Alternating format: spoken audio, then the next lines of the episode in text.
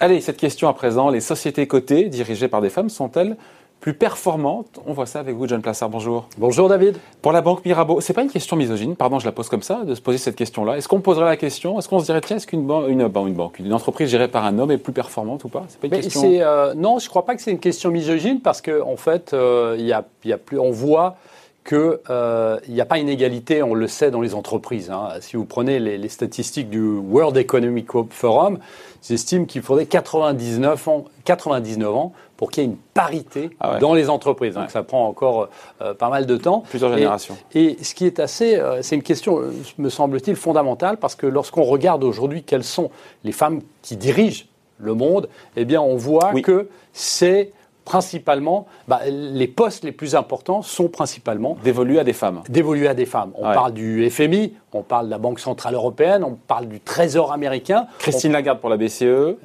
euh, Janet Yellen pour euh, le secrétaire euh, au, Trésor américain, pour le Christina Georgieva et euh, on a euh, Yannette Yellen, vous l'avez dit, pour le Trésor. Et puis, euh, on a évidemment Kamala Harris, vice-présidente américain, et potentiellement, on ne l'espère pas pour lui, mais potentiellement qui pourrait devenir en cours de mandat la première présidente américaine.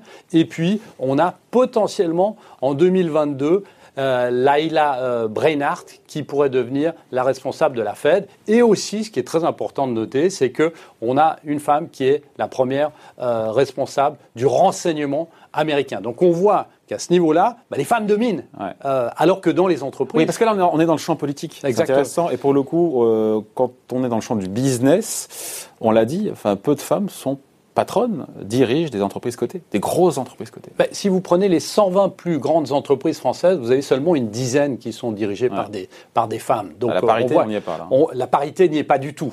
Et il y a des études euh, très sérieuses euh, qui euh, ont été faites et qui montrent Par qui, par qui Études faites par Alors, vous avez. Euh, par des hommes ou des femmes Non, des hommes et des, des, femmes, que ce soit McKinsey, que ce soit euh, le Bureau international du travail ou que ce soit la, la, la Banque Crédit Suisse.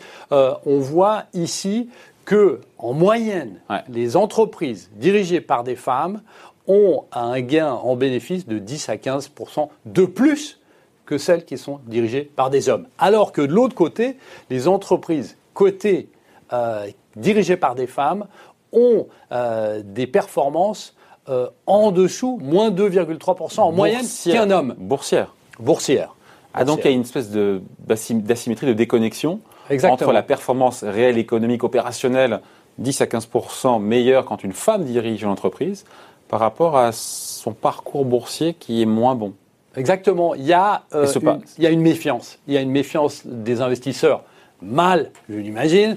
Ah, c'est euh, ça le sujet, parce que les investisseurs, parce que le monde de la finance est dirigé par des hommes essentiellement. Non, pas essentiellement. Et, donc les positions qui sont prises sont faites par des hommes qui sont... Euh, un, peu, il y a, une, méfiance historique. Il y a une méfiance historique sur le rôle des femmes et leur rôle familial. C'est-à-dire qu'à un moment ou à un autre, si elles ont un enfant, elles devront quitter l'entreprise, etc. Mais aujourd'hui, bien évidemment, alors on n'est pas encore avancé, assez avancé là-dessus, mais bien évidemment, il y a des moyens de substitution et on sait que c'est euh, euh, vieillot euh, de dire ça, mais on voit que aujourd'hui, on est dans une situation où on a toujours cette méfiance et il y a euh, un sondage qui a été publié euh, il n'y a pas très longtemps où on demandait de manière tout à fait anonyme euh, à des investisseurs et, surtout masculins avec des noms de femmes ou des noms d'hommes dans quelles entreprises qui avaient exactement les mêmes données, les mêmes données économiques concernant la croissance des bénéfices, concernant le chiffre d'affaires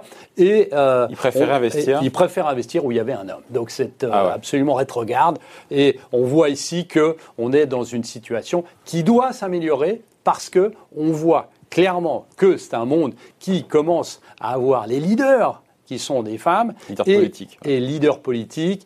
Et euh, on voit aussi une chose qui est très importante, et on l'a dit avant, c'est que euh, en moyenne 10 à 15% de plus de bénéfices lorsque vous avez dans une la, femme. dans la durée, euh, si les démarrages boursiers sont poussifs, ça changera dans la dans le temps, puisque ça va, ça va changer les dans le temps. économiques, les faits seront têtus. Quoi. Exactement. Le seul problème, c'est que ça prend aujourd'hui beaucoup trop de temps et qu'il faudrait accélérer évidemment cette, euh, cette donne et laisser, on sait que euh, les responsables femmes des entreprises sont surtout des responsables de PME euh, et il faut évidemment que ça évolue très rapidement. Voilà, le message c'est plus, plus de femmes égale plus de croissance et demain après-demain plus de performance boursière. Exactement, exactement. Voilà, merci beaucoup. Point de vue. En tout cas, on est bien documenté parce qu'encore une fois, on parle de cabinet McKinsey tout à fait, qui ont étudié ça. Et là, encore une fois, ce sont des statistiques et des chiffres, des chiffres à l'appui. Merci beaucoup, John, John Plassard, pour la David. Bye.